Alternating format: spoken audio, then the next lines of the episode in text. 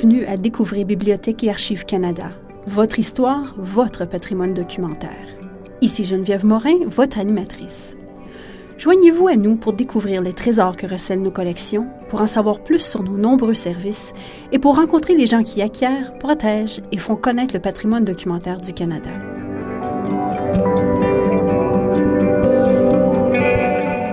Septième premier ministre du Canada, Sir Wilfrid Laurier a eu le plus long mandat sans interruption de l'histoire canadienne. Considéré comme l'un des plus grands politiciens du Canada, il était doté d'un charisme incontestable, une qualité qui l'a servi tant dans sa vie professionnelle que privée. La passion qui l'animait transparaît dans les lettres qu'il écrivait à sa femme, Zoé, mais sa personnalité se révèle peut-être encore plus dans sa correspondance avec Émilie Lavergne. Love letters straight from your heart. keep us so near while apart. I'm not alone in the night when I can have all the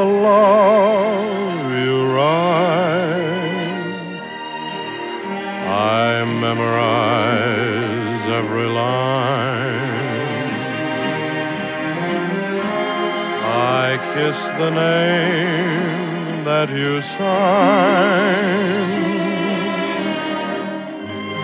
And darling, then I read again right from the start. Love letters straight from your heart.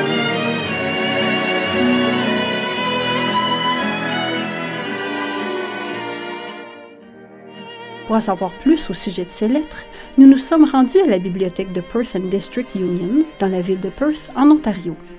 Nous y avons rencontré M. Roy McSkimming, auteur d'un roman historique intitulé Laurier in Love, qu'on pourrait traduire par Laurier en amour. Nous avons d'abord voulu savoir comment Laurier avait rencontré sa femme, Zoé. Well, um, when he was a young man, Wilfrid a rencontré sa femme quand il était jeune homme et qu'il terminait ses études de droit en français et en anglais à l'Université McGill. Il logeait dans une pension du Vieux-Montréal qui appartenait au docteur Gauthier. Zoé et sa mère y habitaient aussi, après avoir été plus ou moins abandonnées par le père de Zoé, un homme absent sur qui elle ne pouvait pas vraiment compter. Les deux femmes gagnaient leur vie en donnant des leçons de piano aux enfants de familles montréalaises. C'est là que Wilfrid a rencontré Zoé pour la première fois. C'était une jeune femme menue, réservée, très timide et très bien éduquée. Il la trouvait charmante comme tout. Il s'assoyait dans le salon de la pension pour l'écouter jouer du piano. Son intérêt pour elle est vite devenu évident. Ils allaient ensemble se balader dans la vieille ville et ils ont noué des liens d'amitié très étroits. Nous avons ensuite demandé à Roy comment la relation entre Wilfrid et Zoé avait évolué. Uh, Leur relation a évolué de façon un peu étrange, inhabituelle en tout cas. Wilfrid a commencé à exercer le droit à Montréal. Il continuait de voir Zoé, sans jamais la demander en mariage. Les deux jeunes gens se fréquentaient depuis longtemps, mais leur relation semblait stagner. En fait, Wilfrid souffrait de problèmes de santé. Il avait peur d'être atteint de tuberculose, comme d'autres membres de sa famille avant lui.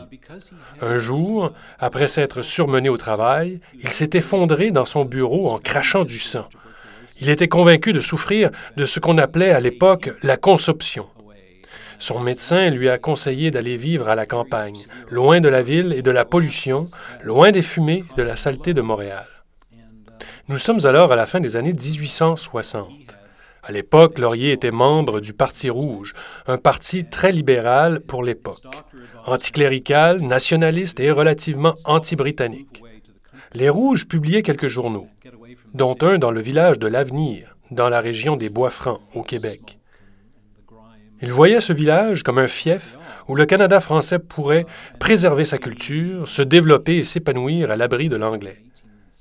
C'est donc là que Laurier s'est installé pour y diriger le journal. Il a interrompu sa carrière de juriste pour vivre ses convictions politiques. Il était heureux de s'occuper du journal, mais cela l'obligeait à vivre loin de Zoé. Il lui a écrit des lettres très tendres, lui disant que malgré toute la tristesse causée par leur éloignement, il devait vivre à la campagne pour retrouver la santé. Mais Zoé commençait à désespérer que Wilfrid s'en sorte. Elle a commencé à fréquenter un autre homme, un jeune médecin montréalais qui était très amoureux d'elle et qui voulait l'épouser. Elle s'est retrouvée face à un dilemme. C'est Wilfrid qu'elle voulait marier, mais la grande demande lui avait été faite par un autre, un jeune médecin profondément amoureux qui ferait un époux idéal. Le docteur Gauthier, chez qui Zoé logeait encore, a eu connaissance de la situation. Il s'est empressé d'envoyer un télégramme à Wilfrid pour lui dire de revenir sur le champ. Wilfrid n'y comprenait rien, mais il croyait son bon ami et son mentor quand il lui disait que c'était urgent. Il a donc sauté dans un train le jour suivant et s'est rendu à Montréal. Le docteur Gauthier lui a ordonné de se présenter à son cabinet. Il lui a fait enlever ses vêtements et l'a examiné des pieds à la tête pour voir si Wilfrid souffrait de consomption. Son verdict Wilfrid, vous avez une toux sévère causée par une bronchite, mais aucune trace de consomption. Donc il avait attendu tout ce temps pour rien. Oui. Sa peur d'être malade l'avait empêché de demander la main de Zoé. Il ne voulait pas qu'elle se retrouve avec un époux malade qui pouvait mourir à tout moment. Mais Gauthier lui a dit qu'il était en bonne santé, qu'il vivrait des années, surtout s'il connaissait le bonheur du mariage. Il lui a dit Cette jeune femme qui demeure dans ma pension vous pleure depuis des jours parce qu'elle craint de devoir accepter une autre demande. Je vais la chercher, je vais l'amener ici et vous laisser seul ensemble. Et j'imagine qu'entre-temps, Wilfrid avait remis ses vêtements. Le docteur Gauthier est donc allé chercher la timide Zoé, qui ne savait rien de cette intrigue. À son avis, puisque les deux jeunes gens s'aimaient, ils devaient vivre ensemble, voilà tout. Il a forcé Wilfrid à rassurer Zoé, à lui expliquer que sa santé était bien meilleure qu'il ne le pensait, et qu'il pouvait se marier sans crainte. Wilfrid a demandé la main de Zoé sur le champ, et peu après, ils ont convolé en juste noces. Incroyable. Le docteur Gauthier est intervenu comme un père qui veille aux intérêts de sa fille. C'est exact. Il a joué un rôle d'intermédiaire. Mais il avait aussi l'impression d'aider Wilfrid, de lui donner le coup de pied au derrière dont il avait besoin pour laisser tomber son anxiété et passer à l'action. Ça nous laisse voir un trait de caractère de Laurier une certaine ambivalence dans son engagement, du moins envers les femmes. Il aimait énormément la compagnie des femmes. Il avait eu une mère très attentionnée, qui est morte de consomption quand il avait sept ans. Quelques années plus tard, son père a épousé la gouvernante, une situation qui n'était pas rare à l'époque. La gouvernante est donc devenue la deuxième mère de Wilfrid, et elle avait beaucoup de tendresse pour lui. Les femmes lui ont témoigné beaucoup d'affection dans sa jeunesse. Il les aimait et se sentait bien avec elles, mais il avait peur de s'engager. Zoé et Wilfrid se sont mariés et ils ont emménagé ensemble dans l'est de Montréal. Plus tard, ils se sont établis à Arthabasca, qui fait maintenant partie de Victoriaville. À l'époque, c'est un village séparé. C'est là que Wilfrid a recommencé à exercer le droit, et c'est là qu'ils ont vécu pendant plusieurs années. Laurier écrivait des lettres d'amour à Zoé.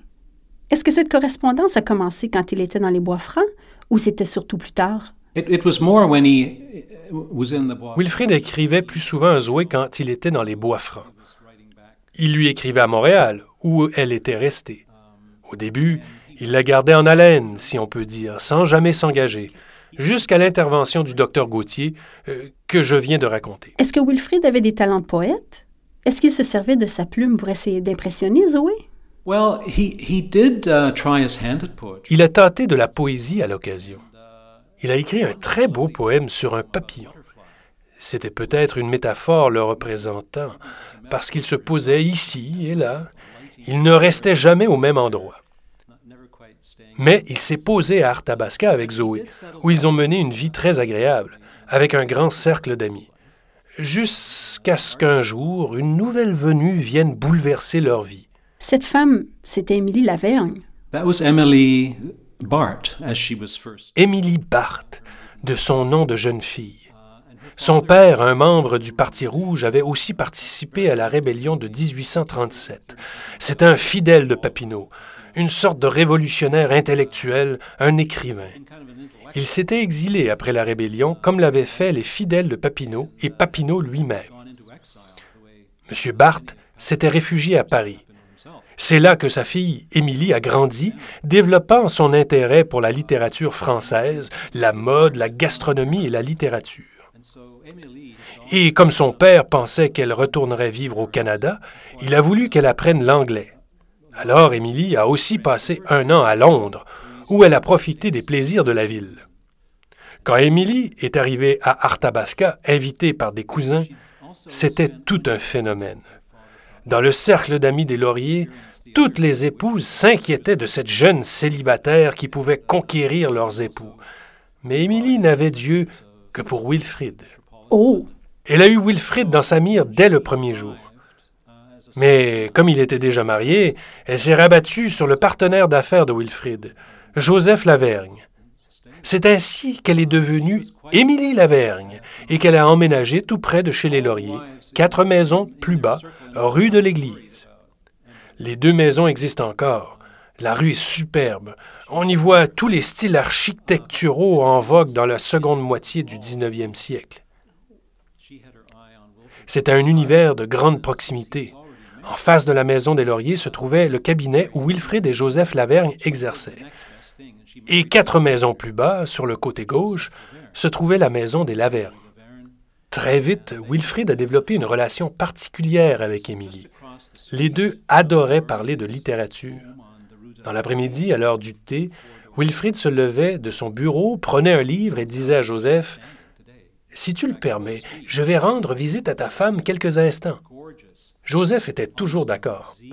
Alors Wilfrid, son livre sous son bras, se rendait quatre maisons plus bas, où Émilie l'attendait en faisant bouillir de l'eau pour le thé. S'il faisait froid, elle allumait un feu de foyer avec quelques bûches de bouleau. Ils s'assoyaient ensemble et discutaient de leur lecture commune.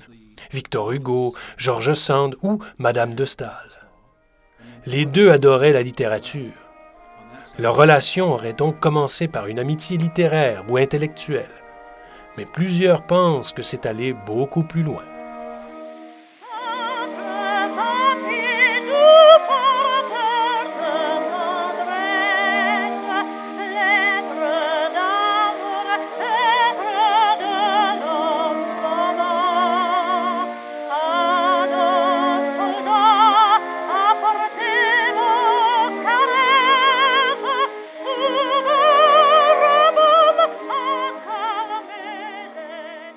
Si on regarde les lettres qui nous sont parvenues, on peut dire que la relation qui s'est développée entre eux, elle est au-delà du club littéraire. Exactly.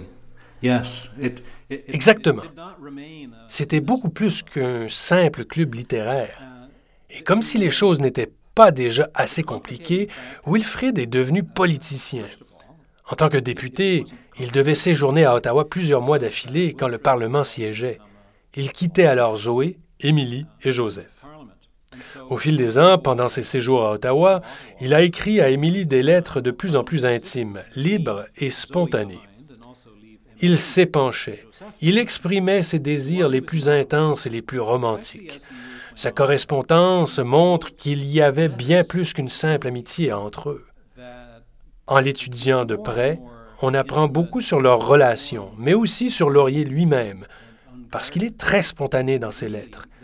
C'est vraiment un contraste par rapport aux personnages publics, aux politiciens. En tant que politicien, Wilfrid a conquis le public avec sa philosophie de la voix ensoleillée, qui l'a aidé à devenir Premier ministre en 1896. Il misait vraiment sur la modération, les compromis et la conciliation. Dans sa vie publique, il veillait toujours à maîtriser ses élans et à présenter les choses sous leur aspect ensoleillé et harmonieux. Il pouvait ramener l'harmonie entre des opposants et apaiser les conflits, surtout entre les Anglais et les Français, ou les catholiques et les protestants, des groupes où les fractures étaient très marquées. Dans ses lettres, par contre, il pouvait être complètement lui-même. Nous le voyons aller jusqu'au bout de ses émotions. Nous avons en face de nous un homme bien plus complexe, voire tourmenté, en proie à des conflits. Après avoir lu quelques-unes de ces lettres, le mot qui m'est parvenu à l'esprit est vulnérable. Il expose ses inquiétudes les plus intimes. On sent qu'il peut facilement être blessé. Pouvez-vous partager une de ces lettres avec nous? Yes. Um, avec plaisir. Certains extraits sont particulièrement évocateurs. Mais sachez d'abord que dans les années 1970, des lettres de Laurier à Émilie ont été publiées sous le titre Chère Émilie, une correspondance de Sir Wilfrid Laurier. Il y en a une quarantaine, rédigées entre 1891 et 1893. À ce moment, Wilfrid était le chef de l'opposition. Il ne faisait plus partie du gouvernement et il se sentait déchiré, d'une certaine manière, entre ses fonctions de politicien et de chef du Parti libéral. Certains jours, il aurait volontiers laissé sa place, tellement le fardeau était lourd à porter. Il ne menait pas le genre de vie qu'il aimait, axé sur l'esprit et la réflexion. Il devait plutôt rester un politicien pragmatique, descendre dans l'arène politique et combattre.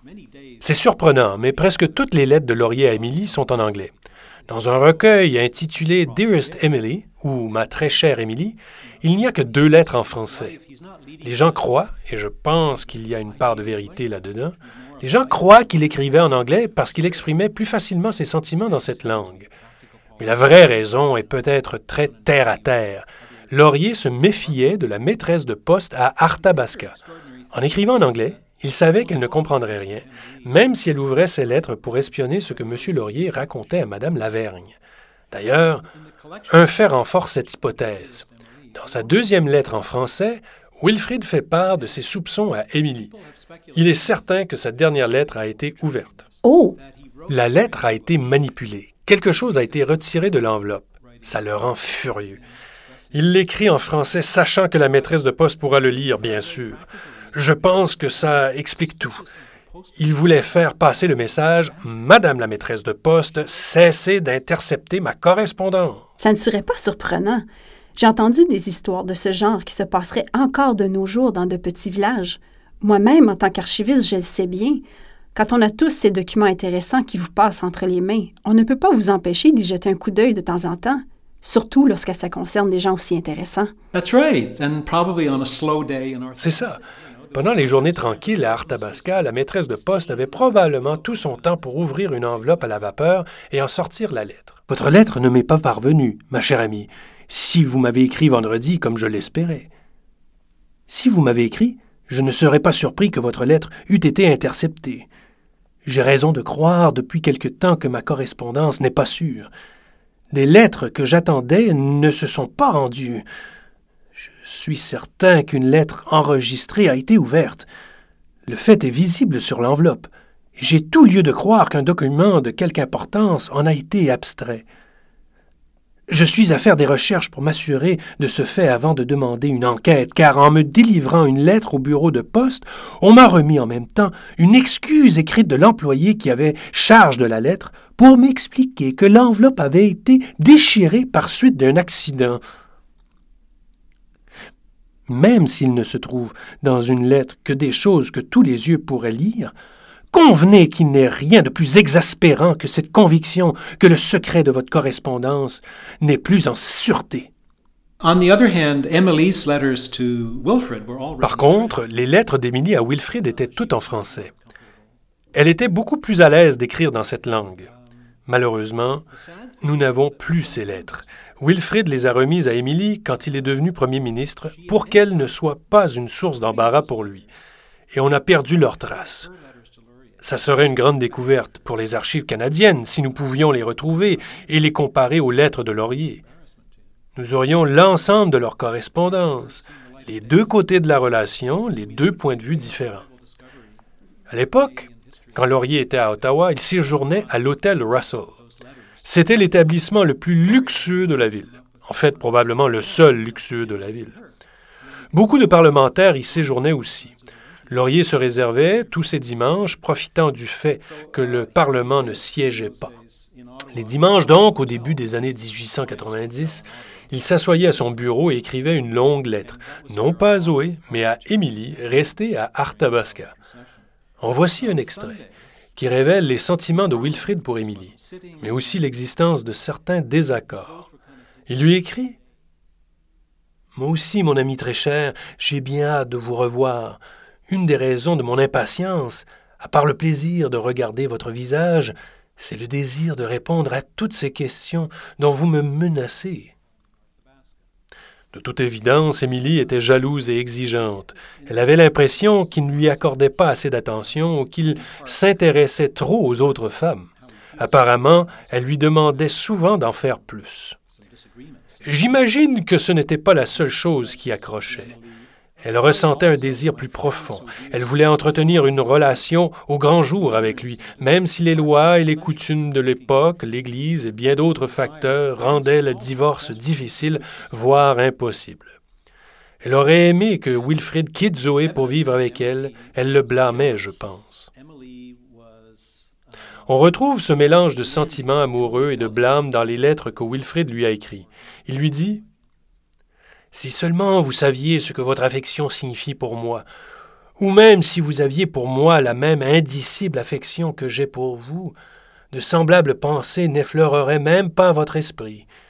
Si seulement je pouvais vous voir en ce moment, si seulement je pouvais m'asseoir auprès de vous et simplement vous regarder droit dans les yeux, je sais que vous vous sentiriez honteuse d'avoir douté de moi.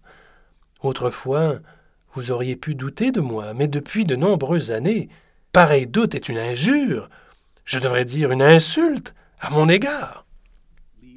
Il passe à l'offensive, en quelque sorte. Il la réprimande parce qu'elle doute de son affection, de sa loyauté. Ils vivent à 300 kilomètres l'un de l'autre pendant des mois et ils essaient de régler tout ça par des lettres. Les communications étaient bien plus lentes qu'aujourd'hui, et nous avons les interurbains, les courriels, les textos. C'est bien plus facile et fréquent aujourd'hui d'entretenir des relations à distance. On imagine bien qu'une dispute d'amoureux exige beaucoup de patience, quand vous devez d'abord attendre que le facteur livre votre lettre, puis vous ramène la réponse. That's right. Yes, you must spend a lot oui, vous devez attendre longtemps. Vous avez donc plus de temps pour vous inquiéter et trouver d'autres raisons d'être inquiet. Ensuite, vous déversez vos soucis dans votre prochaine lettre et ensuite votre amoureux doit vous rassurer et vous dire que vos inquiétudes ne sont pas fondées.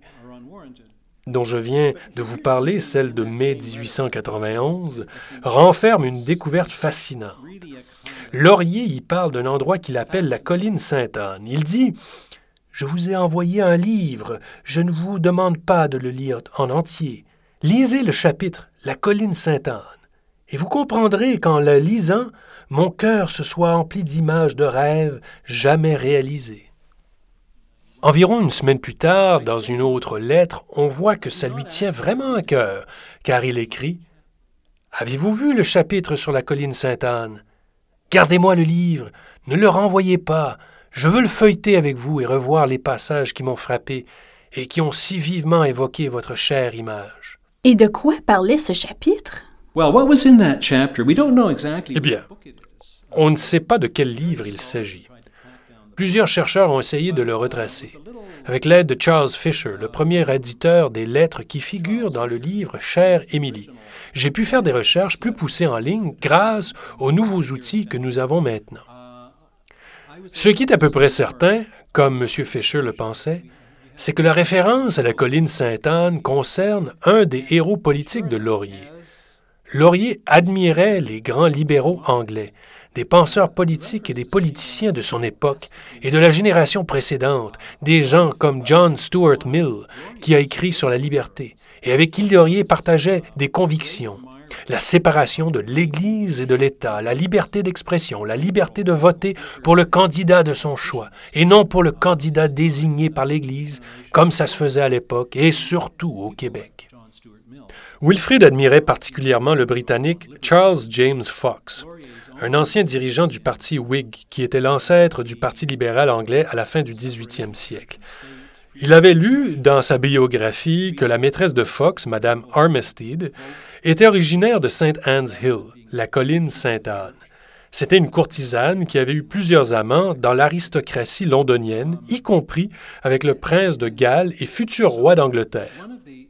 Charles James Fox était tellement épris d'elle, de sa beauté et de sa merveilleuse personnalité, qu'il a exprimé le souhait de l'avoir pour lui seul, ce qu'elle a accepté. Elle a donc abandonné ses autres soupirants pour s'installer avec lui dans sa maison de campagne, dans le Surrey, un lieu appelé Colline Sainte-Anne, où ils ont mené une vie heureuse. Fox avait mené jusque-là une vie assez dissolue, mais sous l'influence de Mme Armistead, il a tempéré certains de ses vices. Il a appris à aimer les choses simples, comme la lecture, le jardinage et les promenades dans le village. Vers la fin de sa vie, cet homme que Laurier admirait tant menait à ses yeux une existence idyllique.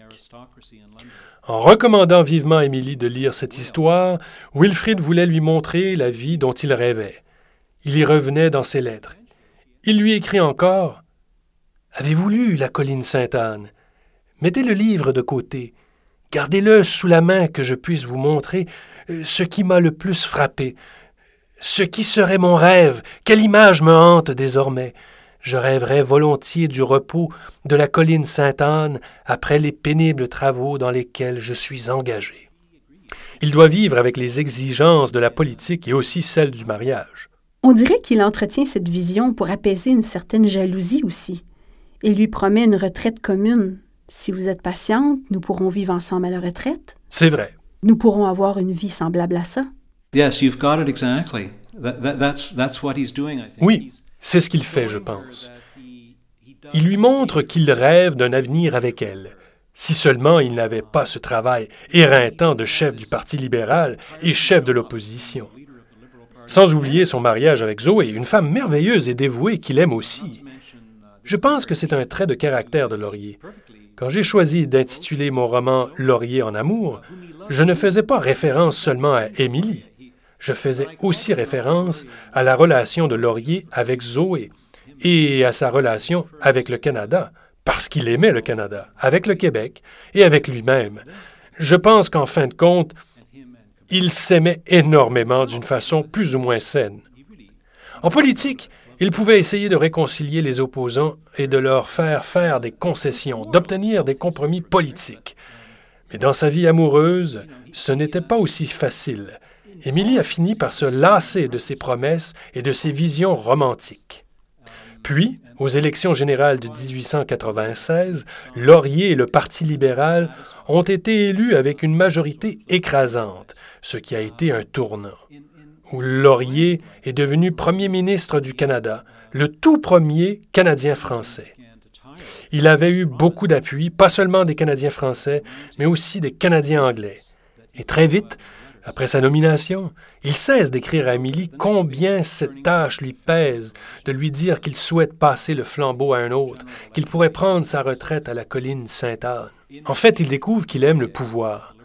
Maintenant qu'il est à la tête du pays et qu'il peut diriger le gouvernement, la politique devient bien plus intéressante à ses yeux. Elle accapare tout son temps et toute son énergie. Mais la politique menace sa relation avec Émilie, et celle-ci va tout faire pour trouver une solution. Dans Laurier en amour, j'en parle de façon romancée, mais c'est à peu près ce qui a dû arriver. Émilie va déménager à Ottawa avec son mari, Joseph Lavergne. Joseph avait été élu député libéral au cours du mandat précédent. Après la victoire de 1896, il s'établit avec Émilie à Ottawa. Zoé Laurier quitte Arthabasca, elle aussi. Donc, les Lauriers et les Lavergne vivent maintenant à Ottawa.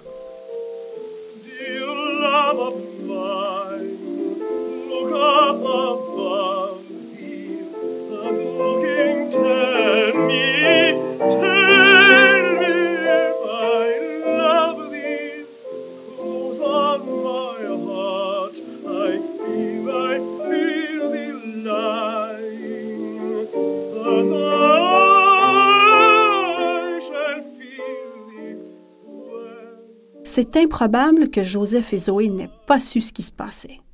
Il était certainement au courant de cette amitié. Yes, uh, you're absolutely right. Joseph. Uh, oui, absolument.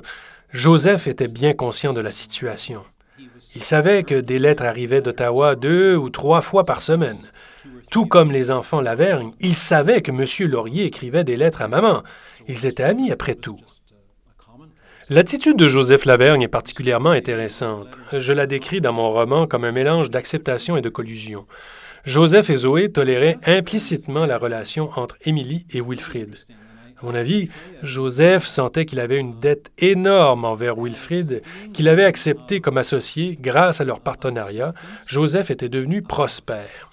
Wilfrid lui avait aussi fait découvrir la politique et il avait insisté pour qu'il se présente comme député.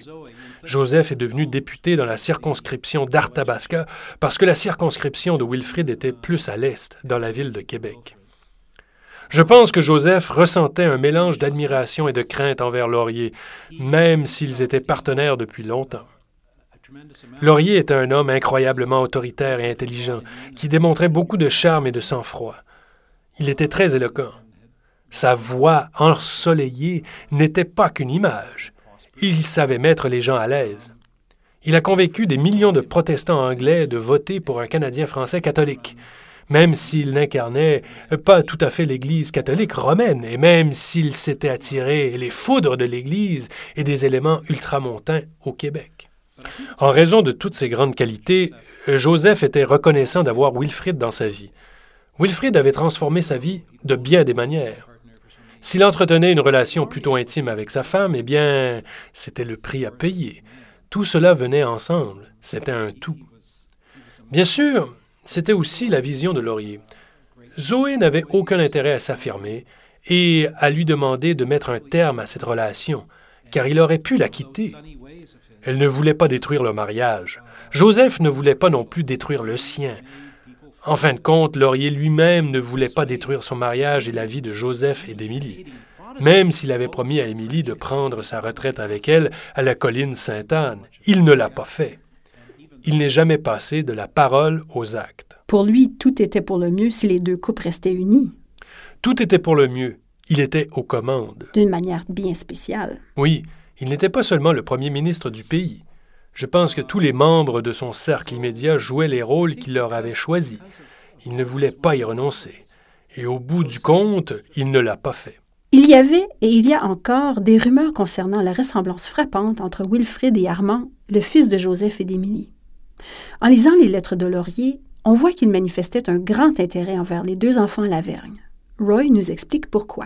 Laurier took a, very Laurier s'intéressait beaucoup à Armand et à Gabrielle. Gabrielle était la plus vieille des deux. Plus nous avançons dans la correspondance, plus ça devient intéressant. Laurier s'intéresse davantage aux enfants. Par exemple, au sujet de Gabrielle, il dit Parlez-moi longuement de ma chère Gabrielle. Quelle splendide fille elle sera quand je la reverrai. Grande, forte, avec son corps souple et la douce peau de son visage bien hâlé par la brise de mer. Je suis sûr que plusieurs fois par jour votre vanité de mère est flattée par les éloges adressés à cette gentille enfant. Dans le paragraphe suivant, il parle d'Armand. Quant à votre garçon, je suis toujours sous le charme de sa présence ici. Laurier a aussi reçu la visite du jeune Armand à l'hôtel Russell. Il a passé plusieurs jours avec lui et il lui a fait visiter Ottawa. Il a été très impressionné par son intelligence, sa vivacité d'esprit et sa curiosité. Il prévoyait de grandes choses pour Armand. Il a écrit Je suis sûr que des trois, mère, fils et sœurs, il est celui à qui l'air marin fera le plus de bien. Parce qu'ils vont passer des vacances au bord de la mer. Cette mince charpente est le parfait réceptacle pour tout l'ozone provenant de l'eau, de la forêt et de la montagne. S'inquiète-t-il encore de la tuberculose? Yes, sure, because oui, à l'époque, l'air frais était vu comme une source de bienfaits et l'air marin comme un remède pour cette maladie qu'on ne savait pas soigner. On fondait beaucoup d'espoir dans l'air pur de la campagne. Oui, profiter des bienfaits de l'ozone. Wilfrid mentionne Gabrielle dans une autre lettre. J'avais noté dans la marge Est-ce que Gabrielle était aussi sa fille? Je me pose la question parce qu'il dit Tandis que j'écris surgit dans mon esprit l'image de votre délicieuse fille. La chère enfant est tout juste au seuil de la vie. Elle est comme un jeune oiseau au bord du nid, tenté par l'espace, mais pas encore sûr de ses ailes. Il adore ses enfants. Oui. On le voit à la manière dont il en parle. Il écrit Je suis ravi que cette chère Gabrielle apprécie tant son voyage. Je me réjouis de savoir qu'elle en tirera un immense profit, à la fois physiquement et mentalement. Quant au petit bonhomme, c'est de l'air qu'il lui faut, tout l'air pur que son corps délicat pourra absorber. Il s'intéresse beaucoup à eux et il exprime aussi son admiration envers Armand quand celui-ci vient lui rendre visite. Je pense qu'il se sent vraiment comme un père, pas seulement comme un parrain bienveillant. Il s'intéresse personnellement à ses enfants, à leur vie et à leur avenir. Nous avons demandé à Roy s'il y avait eu un terme à la relation entre Wilfrid et Emily. Long before, uh, Dix ans avant que Laurier perde le pouvoir en 1911, il a essayé de mettre un terme à sa relation avec Émilie. Elle se faisait trop pressante, elle se mettait trop de l'avant. Elle essayait toujours d'être au centre de sa vie de Premier ministre. Elle se comportait presque comme si elle était sa partenaire ou sa seconde épouse. Bien sûr, il l'avait toléré, il l'avait permis, mais à ce point-là, ça devenait un embarras et un obstacle, je pense, pour son travail.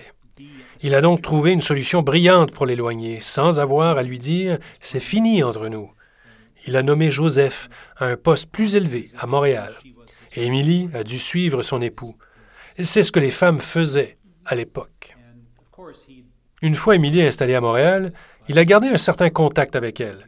Même si elle vivait beaucoup d'amertume en vieillissant, elle est devenue de plus en plus amère d'ailleurs. Elle voulait que Wilfrid nomme Joseph à la Cour suprême, mais il ne l'a pas fait. Cela l'a rendu amère et elle a transmis ce sentiment à Armand qui croyait lui aussi que Laurier avait insulté son père. Laurier essayait encore de voir les choses sous un angle positif. Vers 1902 ou 1903, alors qu'il était à Ottawa, il a écrit quelques lettres à Émilie. Les originaux se trouvent dans les fonds Laurier à Bibliothèque et Archives Canada à Ottawa. C'est là que je les ai vus et je les ai utilisés pour les dernières pages de Laurier en amour. Il écrit à Émilie Bien que nous soyons séparés par tant de kilomètres, je tiens à ce que vous sachiez que vous occupez toujours mes pensées. Je suis certain que Montréal sera un environnement bien plus stimulant pour vous, parce que c'est notre capitale intellectuelle. C'est là que vivent tous les poètes, les dramaturges et les musiciens. C'est là où fleurit la vie artistique. Vous pouvez y tenir salon, et vous pouvez être la Madame de Stel de Montréal. Bien évidemment, vous êtes entouré de vos merveilleux enfants, et ils grandissent et deviennent de jeunes adultes brillants. Bien que la distance qui nous sépare, ma chère amie, soit grande, il ne se passe pas un jour sans que je ne pense à vous. L'amitié des temps passés a été trop intense pour être interrompue par une séparation absolue. Il y a séparation dans un certain sens, mais c'est certainement un des plus grands malheurs de mon existence. D'autre part, l'on peut facilement abolir cette distance. Le mois dernier, à Montréal, j'ai cru vous voir dans la foule sur le balcon de l'hôtel Windsor. Mes yeux ne sont plus ce qu'ils étaient, je ne suis pas sûr. J'espère qu'ils ne m'ont pas trahi. La pensée qui me préoccupe maintenant, et de savoir comment vous vous sentez dans le nouvel environnement dans lequel vous évoluez maintenant. Puissiez-vous vivre heureuse dans cette ville. Bien des choses vont tendre vers ce but. Votre esprit admirable s'y sentira bien entouré. Dans une perspective particulière au moins, Montréal saura être un environnement agréable. C'est la ville dans laquelle notre pays a atteint le plus haut degré de développement intellectuel. Je suis sûr que vous y trouverez une satisfaction mentale que vous ne saurez trouver nulle part ailleurs. Avez-vous conscience que je suis maintenant un vieil homme? Je viens de passer la dernière frontière. La prochaine fois, ce sera la fin. Elle peut être proche, elle peut être lointaine, probablement lointaine, mais elle est là, à l'horizon. C'est la loi de la nature. Je ne dois pas me plaindre et je ne me plains pas. J'ai toutes les raisons de remercier la Providence. Mais je ne peux m'empêcher de regretter le bon vieux temps. Adieu, ma très chère amie. Dieu vous garde, vous et les vôtres. Votre dévoué, W.L. Le grand désavantage dans tout ça, c'est qu'en rompant avec Émilie, il s'éloigne aussi de son mari et de ses enfants. De toute évidence, la situation était horrible pour Émilie. Elle a dû vivre de durs moments. Cela a sûrement été une épreuve pour Wilfrid aussi. Il perdait son très bon associé et son, je suppose... Ami.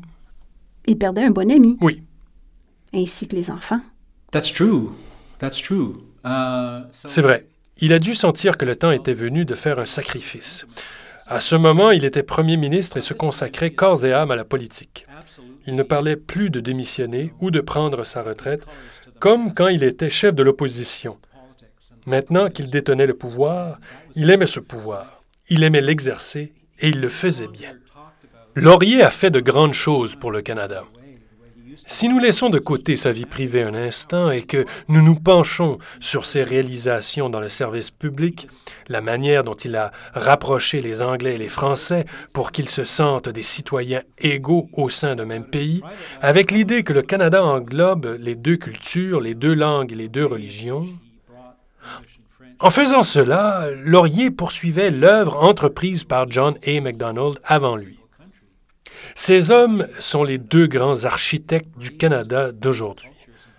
Malgré toutes leurs imperfections, et elles étaient nombreuses, particulièrement du côté de MacDonald, leur vision du Canada était inclusive. Bref, Laurier a fait de grandes choses pour notre pays. Finalement, le Canada a été son plus grand amour.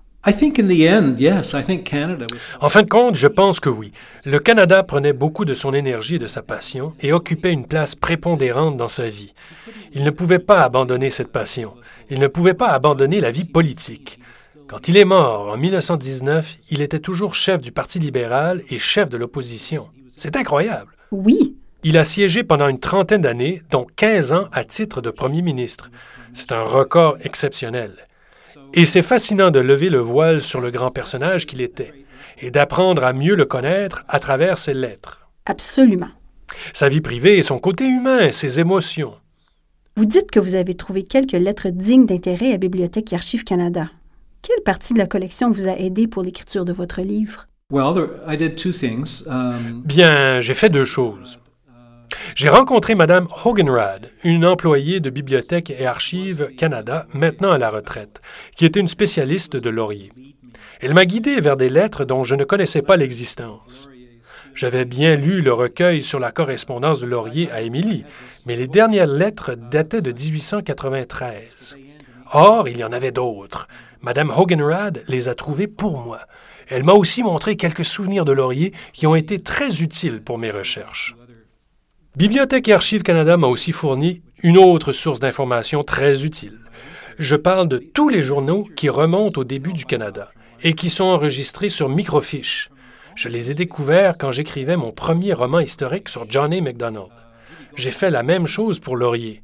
J'ai consulté la collection de microfiches et j'ai trouvé les éditions de plusieurs journaux de cette époque. Le Globe and Mail de Toronto, qui s'appelait alors The Globe, le Ottawa Citizen, le Ottawa Journal, le Montreal Star, le Montreal Gazette. En les lisant, vous apprenez quel temps il faisait à l'époque, combien coûtait un habit pour homme ou un chapeau pour femme dans les magasins? Les nombreuses publicités nous révèlent ce que les gens achetaient ou vendaient et quel genre de médicaments étaient en vogue. Vous découvrez ce qui se passait dans d'autres parties du monde, ce qui donne des points de référence très utiles. Par exemple, la guerre de Crimée faisait rage dans les années 1850. Le roman que je viens juste de terminer se déroule justement pendant cette guerre. Pour l'instant, le manuscrit se trouve entre les mains de mon agent. Il s'intitule The Secret History of John A. J'espère qu'il pourra être publié l'an prochain. Bref, les journaux sont une excellente source pour savoir ce que les Canadiens entendaient et lisaient sur l'actualité internationale à cette époque. Pour ainsi remonter le temps, c'est très précieux. Ça fait partie de notre travail en tant qu'auteur de romans historiques. il y a différents outils pour nous aider. Par exemple, on peut aller visiter des sites historiques et les maisons où nos personnages vivaient. J'ai passé beaucoup de temps dans la maison de Laurier, où j'ai campé plusieurs scènes de mon livre. On peut aussi aller consulter les archives de journaux à Bibliothèque et Archives Canada et faire comme si on lisait le journal du jour en 1891. Ces archives regorgent de trouvailles si vous écrivez un roman historique qui parle du Canada, c'est là que vous devez aller faire des recherches.